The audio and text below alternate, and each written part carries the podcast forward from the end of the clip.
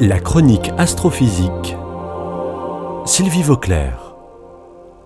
Le télescope spatial Hubble vient de fêter son 32e anniversaire.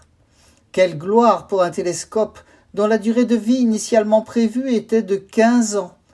Et quelle gloire surtout pour les concepteurs du projet et tous ceux qui ont travaillé aux réparations et à la maintenance de cet instrument très précieux. Même s'il va bientôt être supplanté par le James Webb Space Telescope, Hubble continue à nous fournir des images extraordinaires, en particulier d'impressionnantes photos de galaxies de plus en plus lointaines qui déploient devant nous l'immensité de l'univers. Il faut dire d'ailleurs que les observations fournies par Hubble et celles fournies plus tard par le James Webb Space Telescope resteront complémentaires, pas vraiment en compétition. Grâce au télescope Hubble, on peut voir dans l'espace de très nombreuses galaxies en collision, c'est-à-dire qu'elles se rentrent l'une dans l'autre, un vrai billard de l'espace. On sait aussi maintenant, grâce à des recoupements avec d'autres observations, que notre propre galaxie est le résultat d'au moins une collision, et qu'elle va rencontrer la galaxie d'Andromède dans un peu moins de 5 milliards d'années pour former à elle deux une nouvelle galaxie. Mais Hubble a fait mieux récemment.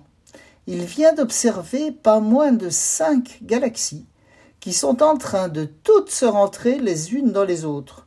Cinq à la fois. On n'avait jamais vu ça. Comme le dit la NASA, cette ménagerie inclut trois galaxies spirales, comme la nôtre, une galaxie elliptique et une appelée lenticulaire à cause de sa forme de lentille.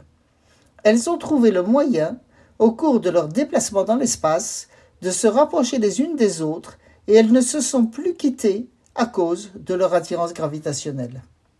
Actuellement, elles sont si serrées que toutes ensemble, elles sont contenues dans un espace à peine deux fois plus grand que la dimension de notre propre galaxie, la Voie lactée.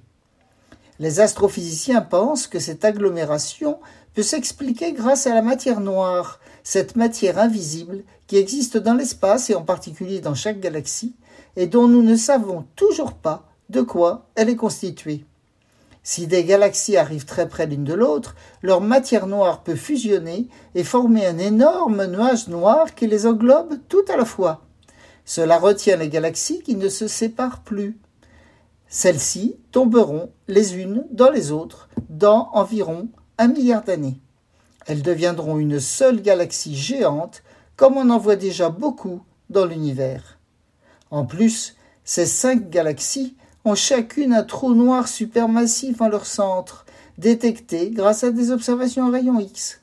Donc, au moment de la fusion des galaxies, ça va faire une méga collision de trous noirs et de belles ondes gravitationnelles en perspective.